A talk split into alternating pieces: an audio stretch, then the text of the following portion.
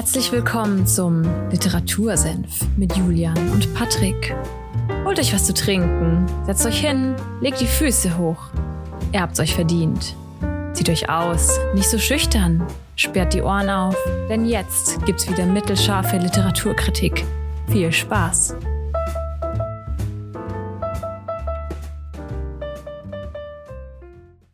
Hallo und damit herzlich willkommen beim Literatursenf. Ihr hört Folge 74 am 17. Oktober. Ja, und mir gegenüber ist wie immer der Patrick. Hallo Patrick. Ja, einen wunderschönen Sonntag auch von mir. Vielen Dank, dass du noch den, die Nummer der Folge gesagt hast. Ich weiß schon gar nicht mehr, bei welcher Nummer wir sind. Jetzt, jetzt weiß ich auch, wo wir sind. Ja, schön, ja, dass ihr wieder eingeschaltet habt, beziehungsweise schön, dass ihr heute zuhört und wieder da seid. Und wir haben heute ein, oder ich habe heute ein sehr tolles Buch für euch dabei. Julian, weißt du denn schon welches? Ja, von, von der letzten, du hast ja letztes Mal schon gespoilert, von der letzten Folge. Richtig. Äh, es ist ein Roman und es geht um, ich glaube, das Schicksal ist ein mieser Verräter, ne? Genau, es geht um das Schicksal ist ein mieser Verräter oder The Fault in Our Stars von John Green. Meine mhm. Frage wieder vorab, kennst du dieses Buch? Äh, ja, also den Buchtitel kennt man, glaube ich, schon. Irgendwie, ich weiß nicht, irgendwie ist der mir geläufig. Äh, habe das Buch aber natürlich nicht gelesen und kenne den Autor tatsächlich auch nicht. Natürlich, sagt er da. Natürlich hat er das Buch nicht gelesen. Okay, dann. ja, ist doch, ist doch mittlerweile fast Gewohnheit hier, wenn du was vorstellst. Naja, ich habe das Buch dieses Jahr zum ersten Mal gelesen. Ich hatte damit vorher auch keine Berührungspunkte. Ich habe da nur gewusst, es gibt einen Film und ich habe immer nur gehört, dass dieser Film, dass da kein Auge trocken bleibt. Ja, dass da, also mhm. der Film berührt dich und du musst definitiv weinen und wer da nicht weint, der ist kein Mensch, habe ich nur immer gehört. Und okay. dann hat mir irgendwann mal jemand erzählt, da gibt's ein Buch. Beziehungsweise ich habe das Buch irgendwo rumliegen gesehen und dachte mir so, hä? Irgendwoher kennst du doch den Titel.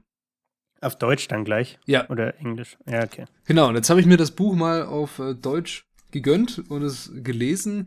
Wie gesagt, ich würde es aber empfehlen, auf Englisch zu lesen. Es ist schöner geschrieben auf Englisch. Der Autor ist auch Amerikaner, also John Michael Green heißt der gute Mann. 1977 geboren. Und er ist auch YouTuber. Kennst du den? Nee. Also der hat, glaube ich, was, so eine. Was macht der? Der macht so, so Vlogs und sowas. Also ich glaube, sein okay. Hauptaccount heißt Two Brothers with a Vlog oder irgendwie so. Also irgendwie, die haben auch 3,2 Millionen Abonnenten. Ich war ganz äh, perplex, Was? als ich das gesehen habe. Sie sind schon relativ groß im, im Business da. Also der, seine Beschreibung auf Wikipedia, da findet man eigentlich immer die beste Beschreibung, finde ich, ist, ist mhm. ein American Author, YouTube Content Creator and Podcaster. Also er macht so ziemlich alles, was man so machen kann. Okay. Und der hat für seine, also für seinen Debütroman uh, Looking for Alaska, hieß der, noch nie gehört vorher, hat er mal einen, einen Preis bekommen.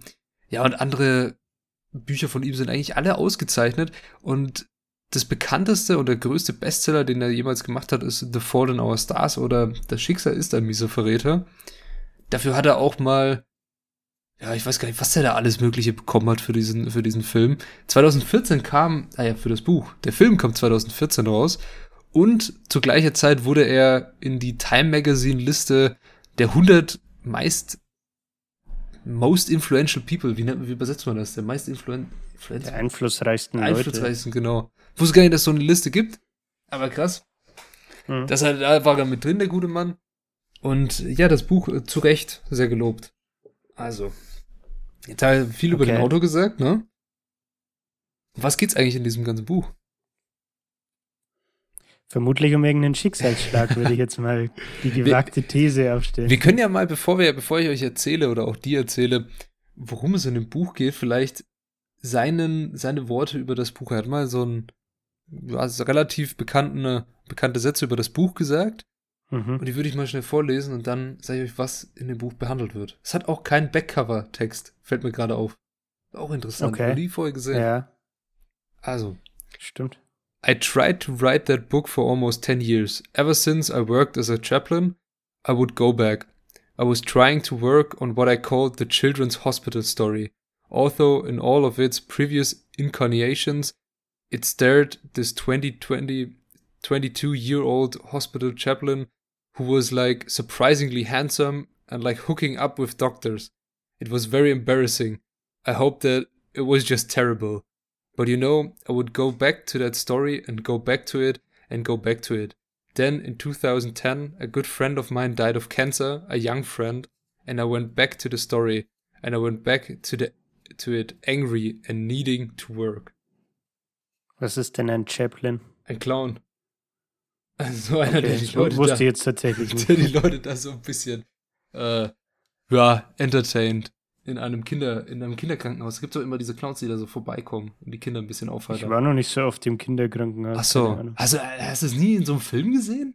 Also, für Das die, ich die Hörer oder Hörerinnen, die, ich kenne das doch bestimmt aus irgendwelchen. Also, in Deutschland gibt es, glaube ich, nicht so krass, aber bei den.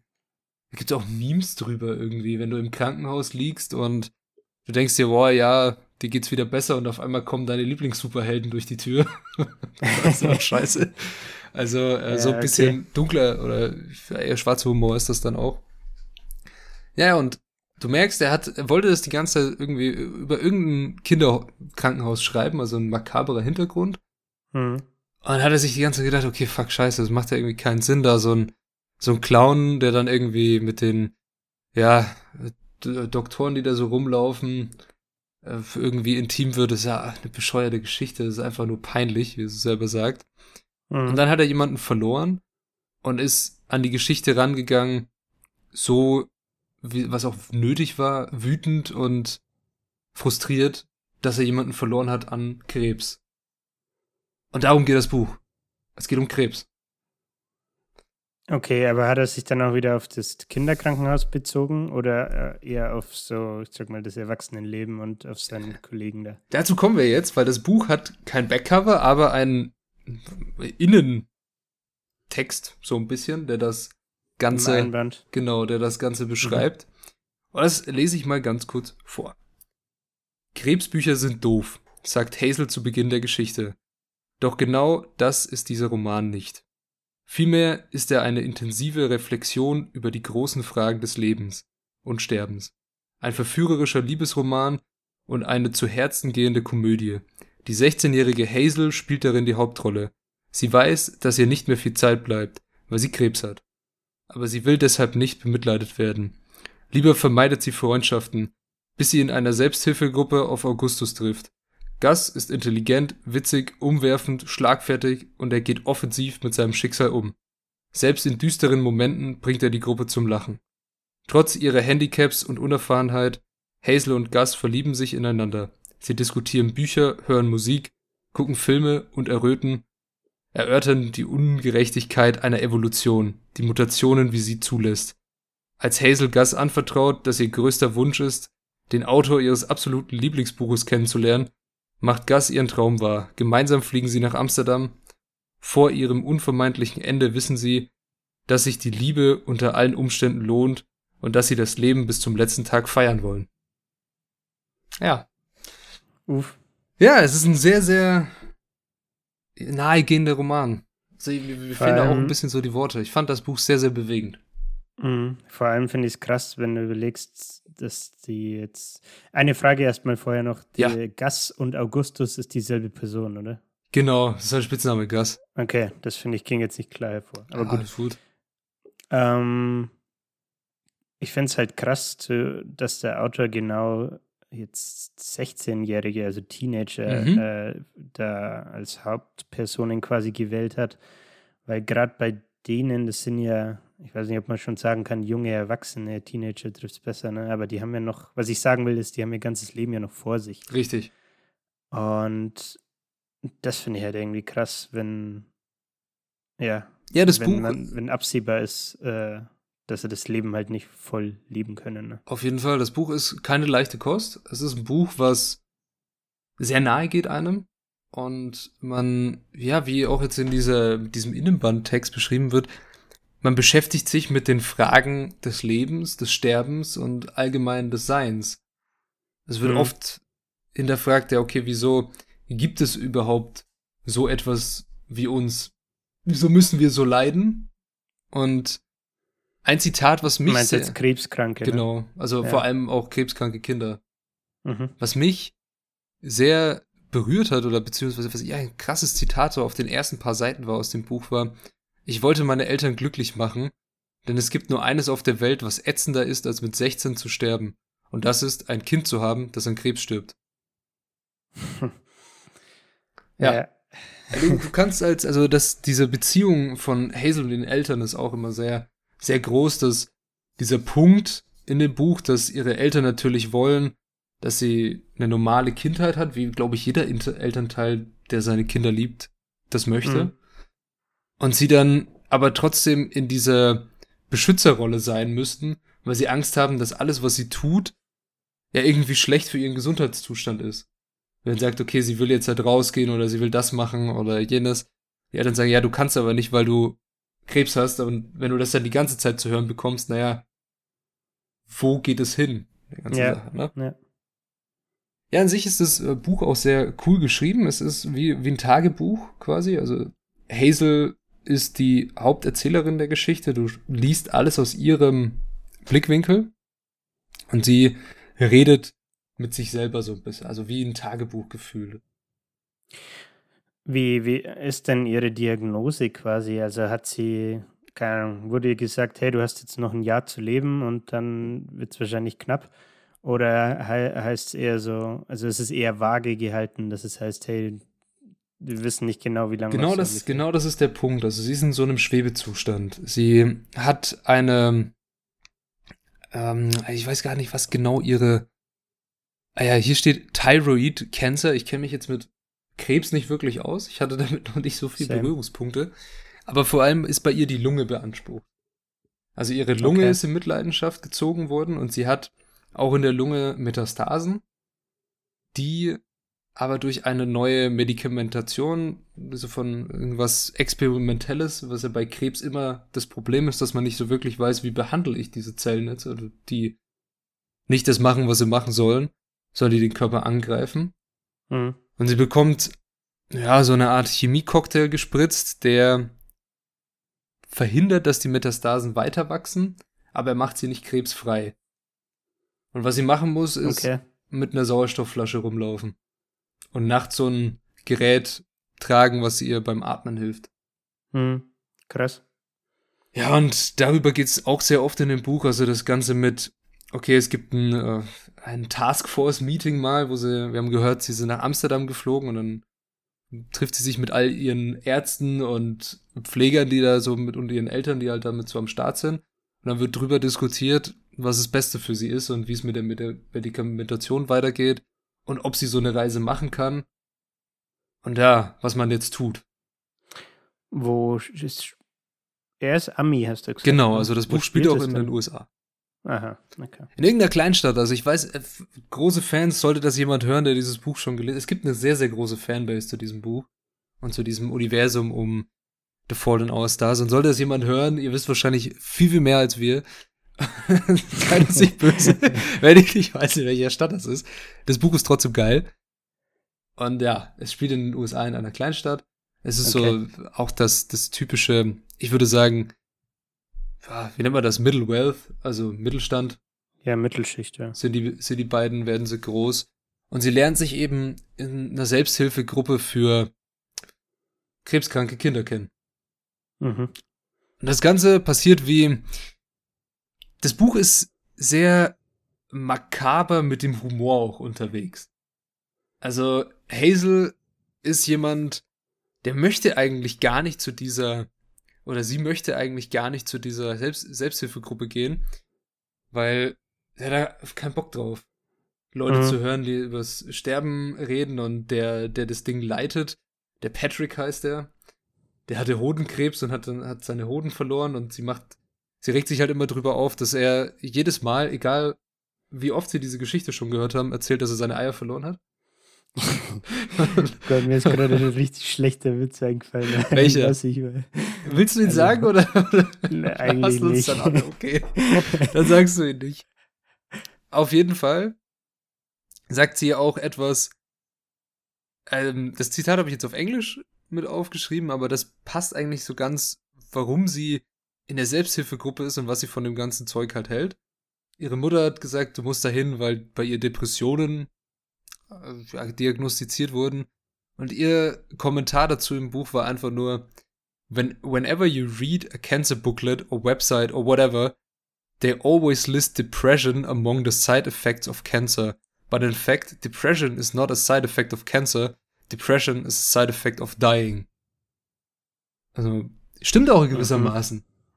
So, der, der Krebs löst nicht wirklich eine Depression aus, sondern die Tatsache, dass Die du sterben Umstände wirst. eher. Ja. Ne? Ja. Die Tatsache, dass du mit dieser Krankheit sterben wirst und dass du immer in so einem Ding bist, dass du eigentlich weißt, fuck, mein Leben ist sowieso kacke und vielleicht auch determiniert zum gewissen Zeitpunkt. Naja, wieso soll ich weitermachen? Dann verfällt man automatisch schnell in eine Depression.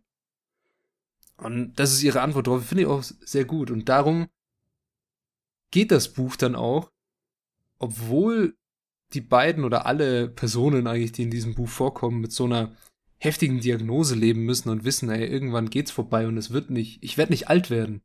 Ist ja immer Mhm. dieses große Damoklesschwert, sprichwörtlich hängt über dir, du wirst nicht alt werden. Und, und trotzdem mit dieser Diagnose Spaß am Leben zu haben, darum geht's auch in dem Buch. Jeden Tag zu genießen und das Beste daraus zu machen. Mhm. Und diese Tatsache oder dieses, ja, diese Idee von Spaß am Leben zu haben, ist die komplette Verkörperung in ja, Augustus Waters, dem Hauptcharakter neben ihr. Dem Gas. Dem Gus, genau. Okay. Der Gus, und ich habe mir so mal so ein, so ein Interview angeschaut von äh, John Green, also dem Autor, und der hat dann so ein bisschen die Person beschrieben. Und Gus kommt in dem Buch so rüber, ja, er weiß einfach, dass er geil ist. Also er weiß, Mhm. dass er gut ausschaut, er weiß, was er will, und er weiß, wie er damit umzugehen hat. Und so kommt er auch rüber, der gute. Und Also das ist auch sehr interessant. Er ist sehr, sehr selbstbewusst und er will Hazel. Und ja, darauf läuft es auch hinaus, dass Ja. die beiden dann zusammen sind und ihr Leben verbringen eigentlich miteinander, beziehungsweise das Kurze, was ihnen bleibt. Mhm. Okay. Das ist eigentlich auch schon das ganze Buch. Ja, also ich, Wirklich. ich bin gerade ich bin gerade auch am überlegen, was ich sagen kann, weil irgendwie ist es schwer drüber zu reden. ne? Es ist, es ist, es ist schwer drüber zu reden, es ist wunderschön zu lesen. Ich war mehr als einmal zu den Tränen gerührt, also gebe ich ganz offen zu. Kann, Mhm. man, kann man offen zugeben hier. Es ist ein herzzerreißendes Buch. Der gefühlvolle Patrick. Ich bin mega gefühlvoll unterwegs. Bei, bei diesem Buch musst du gefühlvoll unterwegs sein. Wenn du das, Ja, das glaube ich. äh, das äh, wenn du da irgendwie nicht berührt bist von der Geschichte, weiß ich auch nicht. Aber es ist eine fiktive Geschichte. Es steht auch ungefähr zehnmal im Buch drin, vorne, hinten. Und der Autor hat es auch 20 Mal gesagt, das sind fiktive Charaktere, die er selbst erfunden hat. Mhm. Was das Ganze noch irgendwie eindrucksvoller macht, dass man sich sowas so krass ausdenken kann. Und ähm, Ja, andererseits kann ich mir auch vorstellen, dass es sich da ein bisschen. Du hast ja gemeint, der jemand in seinem engeren Umfeld ist an Krebs Ja. äh, verstorben, ne? Dass er das vielleicht auch so ein bisschen zum Selbstverarbeiten, sage ich mal, in diesem Buch quasi sich ausgelebt hat, so mehr oder weniger. mhm. Äh, kann ich mir irgendwie gut vorstellen. Ja, also das Buch ist natürlich voll mit Zitaten über das ganze Ding. Zum Beispiel, was, was ich sehr krass fand und immer noch sehr determinierend für die Krankheit Krebs auch finde, ist, manchmal war das Schlimmste an Krebs die Sichtbarkeit der Krankheit, die einen von den anderen absondert. Wir waren unübersehbar anders. Mhm. Also sobald es anfängt mit, okay, das ist jetzt vielleicht die, das klassische Bild, was ich immer von Krebskranken im Kopf hatte, wenn man eine Chemotherapie anfängt, dann fallen einem am ganzen Körper die Haare aus. Ja. Das ist zum Beispiel ein Anzeichen, also für mich persönlich für Krebs gewesen. Muss ja nicht so sein. Es gibt andere An Behandlungsmethoden auf dem ganzen Spektrum. Welche kenne ich mich jetzt persönlich Mhm. nicht so aus. Da gibt es auch dann öfter so, ich sag mal, Movements, äh, wo sich aus Solidarität Leute dann auch die Haare rasieren, Ja, ähm, um eben mit diesen, ja, um Unterstützung zu zeigen für die Leute, die erkrankt sind. Ja, und es geht auch vor allem in dem Buch sehr oft darüber, dass sie es leid ist, bemitleidet zu werden. Also sie machen Mhm. sich da auch ein bisschen oft darüber lustig. Zum Beispiel, sie fliegen nach Amsterdam, ja, und dann sind sie ähm, im Flugzeug oder ähnliches und ja, du darfst in den USA ja nur ab 21 erst trinken. Mhm. Und dann heißt es halt, fragen sie die Stewardess, ja, können wir Champagner haben? Und dann schaut sie sie halt nur so an. Und dann fragt sie, ja, seid, sind die, seid ihr 21? Und dann sagt sie halt, ja, nein, aber meine Mutter sagt, okay, fliegt da auch mit. Und dann ist halt immer, wenn irgendwie, wenn sie irgendwas bekommen, was sie gedacht haben, das nicht passiert, ist dann so, ja, wieder mal ein Krebsbonus. ja, okay. Ja, zum Beispiel, sie sind dann halt auch so, ja, okay, sie will nach Amsterdam fliegen, um diesen Autor, was wir ganz am Anfang im Text gehört haben, zu treffen. Und dann gibt es ja so, ich weiß nicht, wie die auf, auf Deutsch heißen oder wie die in Deutschland heißen. Es gibt so letzter Wunsch-Organisationen. Die Make-A-Wish Foundation. Genau, Make-A-Wish Foundation. Und da gibt's eine Szene, wo der Augustus Waters zu ihr sagt, so, ja, Hazel, komm, nutz doch deine Make-A-Wish Foundation Dings. Und dann meint sie so, ja, ich habe ihn aber schon genutzt. Und er schaut sie nur so an, so, du warst nicht in Disneyland, oder? Und dann sagt sie halt nichts, er so, nein, Hazel, nein, bitte sag mir nicht, dass du in Disneyland warst. Ein Golf von ihr so, ja, mit Übernachtung. Ich war 13, okay. okay. Wow. Ja, also, wie gesagt, bei ihr war es nicht klar, ob sie jemals älter als 13 wird. Aber das heißt ja, dass er dann schon drei Jahre mindestens mit Krebs lebt. Ja, schon, okay. schon länger. Also sie war okay. längere Zeit intensiv und es war nicht klar, ob sie überlebt. Und mhm. dann kam diese neue Behandlungsmethode, dieses neue Medikament, was ja wie alle Medikamente bei Krebsmedikamenten oft Nebenwirkungen hat. Also es geht auch oft um die Nebenwirkungen, dass sie ständig kotzen muss, kein Essen bei sich behalten kann, schlecht schläft, ständig müde ist. Aber mhm. Hauptsache die Metastasen wachsen nicht. Hm. Ja. Ja, aber was mich am krassesten in diesem ganzen Buch berührt hat, war. Wir, wir spoilern jetzt ein bisschen, oder ich spoilere ein bisschen, weil das Buch läuft darauf hinaus, dass man das irgendwie weiß, dass es einen Tod geben muss. Das ist mhm. Von vornherein klar. Es ist immer irgendwie, der Tod begleitet das ganze Buch. Der Tod begleitet dich auf jeder Seite und quasi auch in jedem Satz, der gesprochen wird, weil er irgendwie anwesend ist. Und bei dem Augustus Waters er ist eigentlich krebsfrei, hat aber sein Bein verloren. Also es wurde ihm amputiert, damit der Krebs aus seinem Körper raus ist. Mhm. Hat es irgendeine bestimmte Art von äh, Krebs, die er hatte und hat jetzt halt so ein Prothesenbein.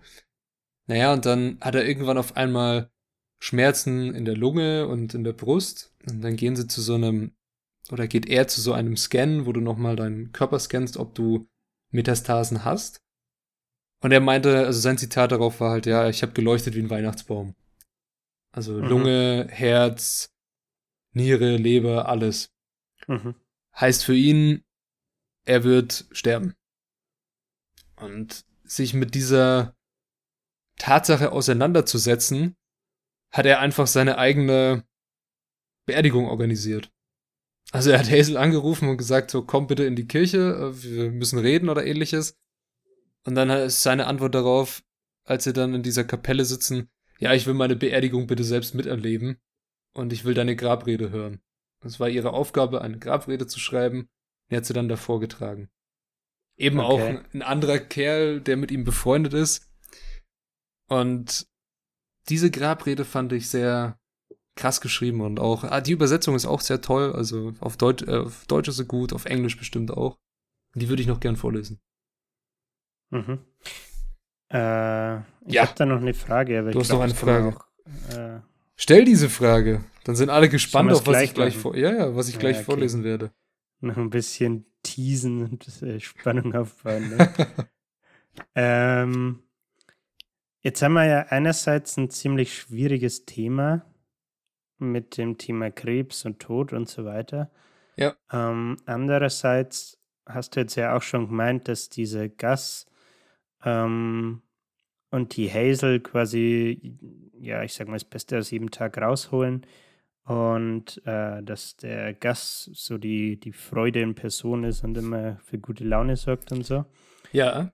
Daher die Frage, wie ist denn der, der Vibe, die Stimmung vom Buch? Ist es eher, also emo emotional wahrscheinlich safe, ne? Du hast ja schon gemeint, das rührt ein, zwei, dreimal zu Tränen.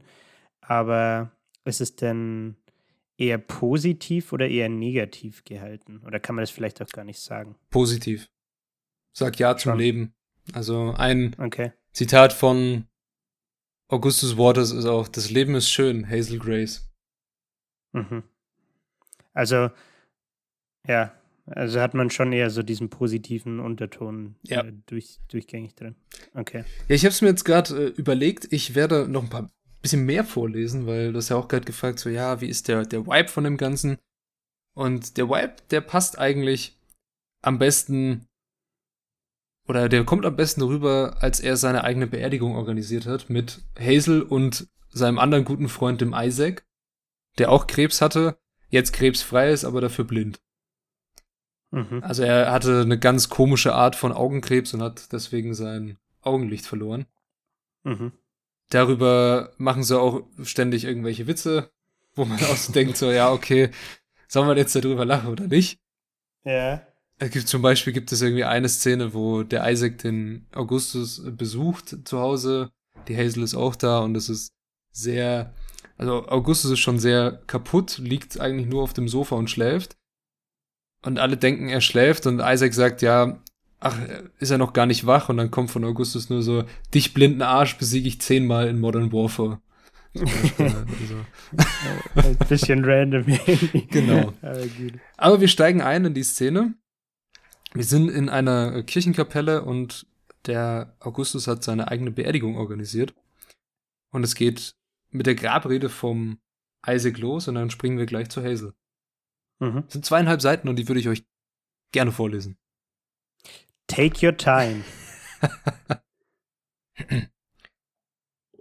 Solltest du auch nicht. Gus lächelte. Egal. Ich weiß, dass es ein bisschen selbstherrlich ist. Hey, du klaust mir die Grabrede, rief Isaac. Im ersten Teil rede ich darüber, was für ein selbstherrlicher Arsch du bist. Ich lachte. Okay, okay, sagte Gus. Du kannst jetzt loslegen.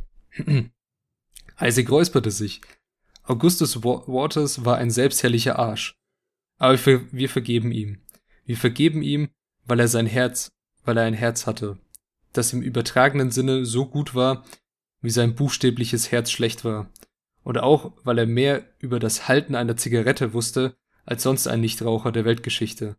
Und weil er nur 18 Jahre alt wurde, obwohl er zehnmal so viel verdient hätte. 17, korrigierte ihn Gus.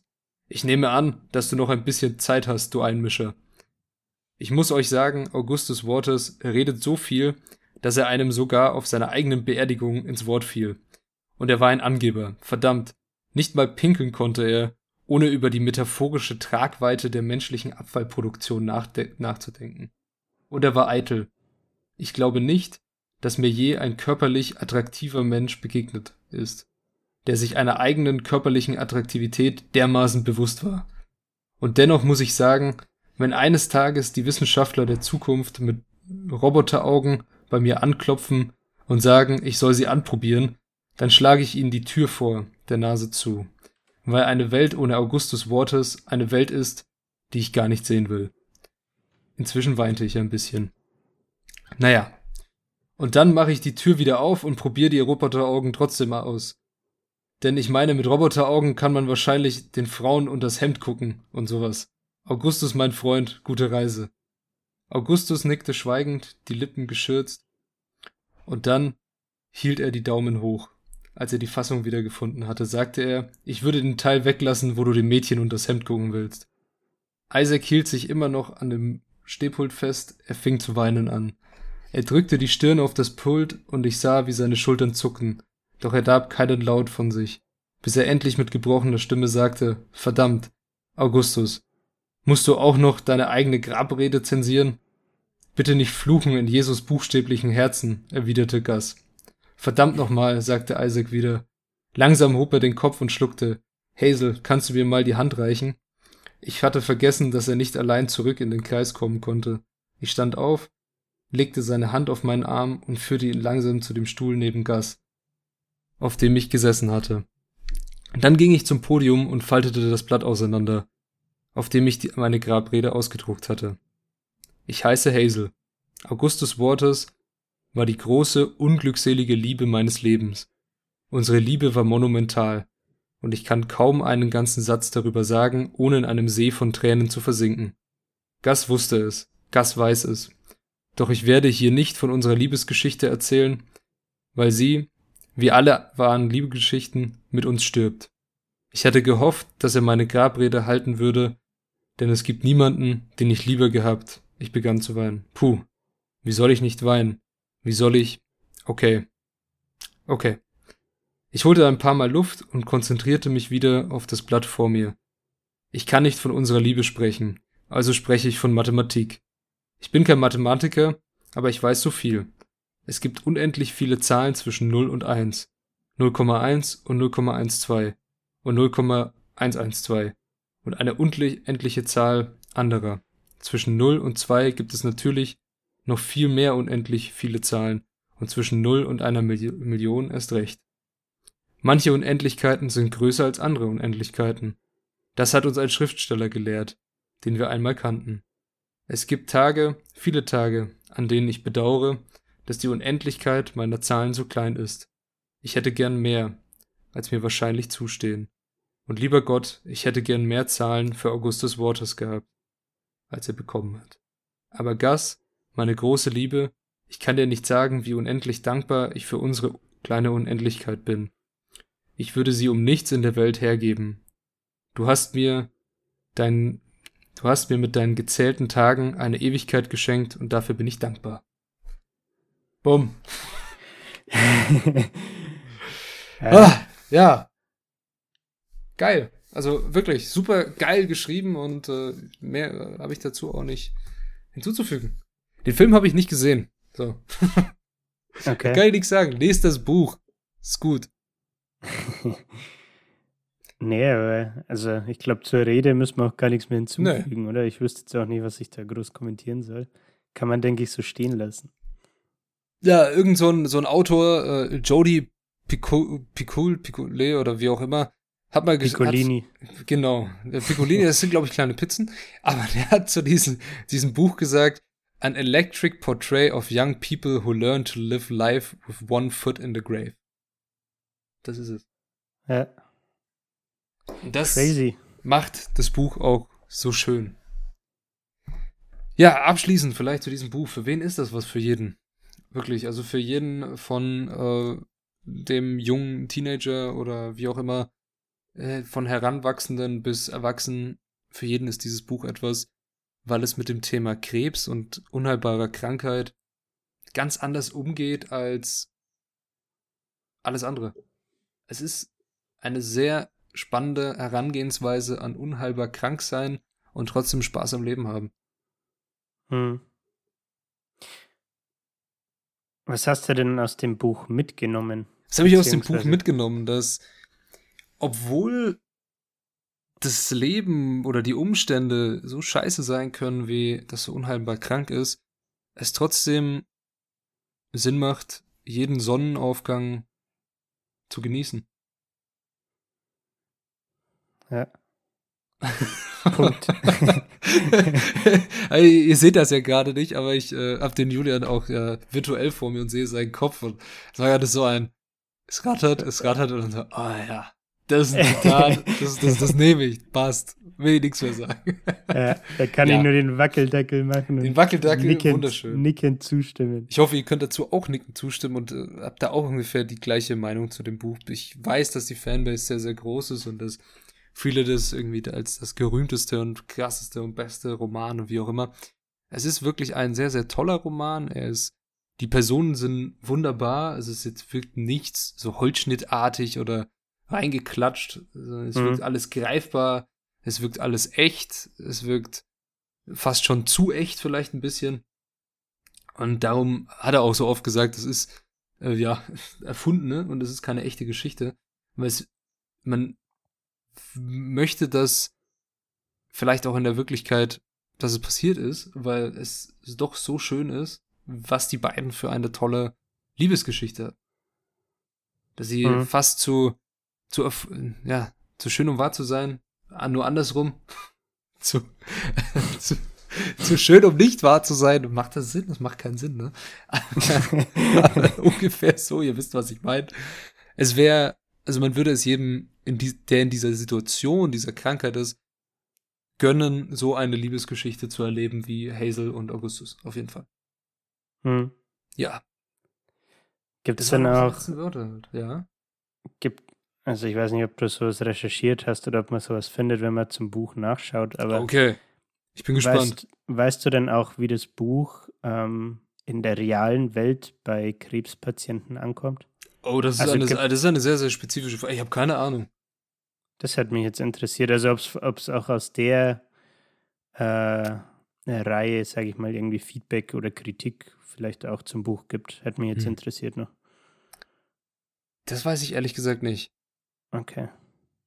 Äh, das wäre sehr interessant. Also, vielleicht, vielleicht eine Frage an, an, die, an das Publikum. Sollte jemand hier zuhören, der jemanden kennt, der in so einer Situation ist, und das wünschen wir natürlich niemanden, aber der in so einer Situation ist, dass er eine unheilbare Krankheit hat, sei es Krebs zum Beispiel, und der dieses Buch gelesen hat und der darüber, wie der dieses Buch findet.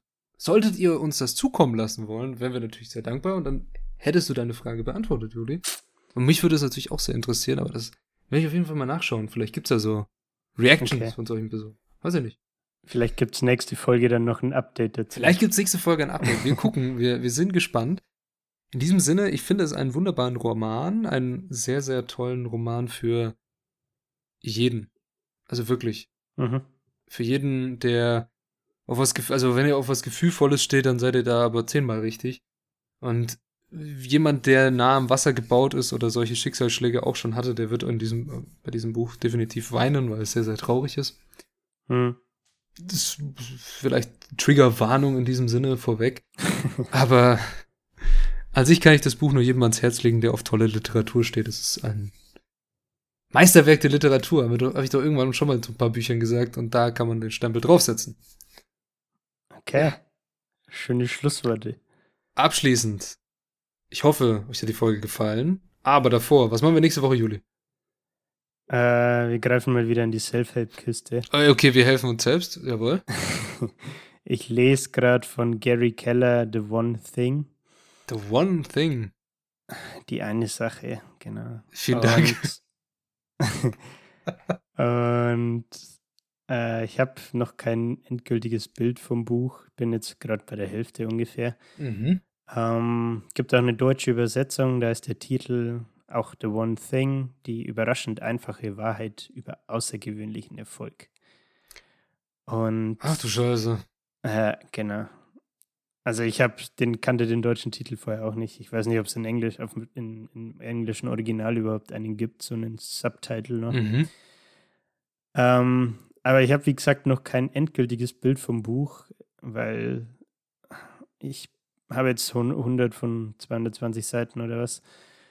Und finde es einerseits interessant, andererseits ist irgendwie auch viel Buzzword-Bingo drin. Äh, deswegen schauen wir mal, wie die nächste Folge so wird. Ich bin sehr Ähm, gespannt über, über unser Buzzword-Bingo.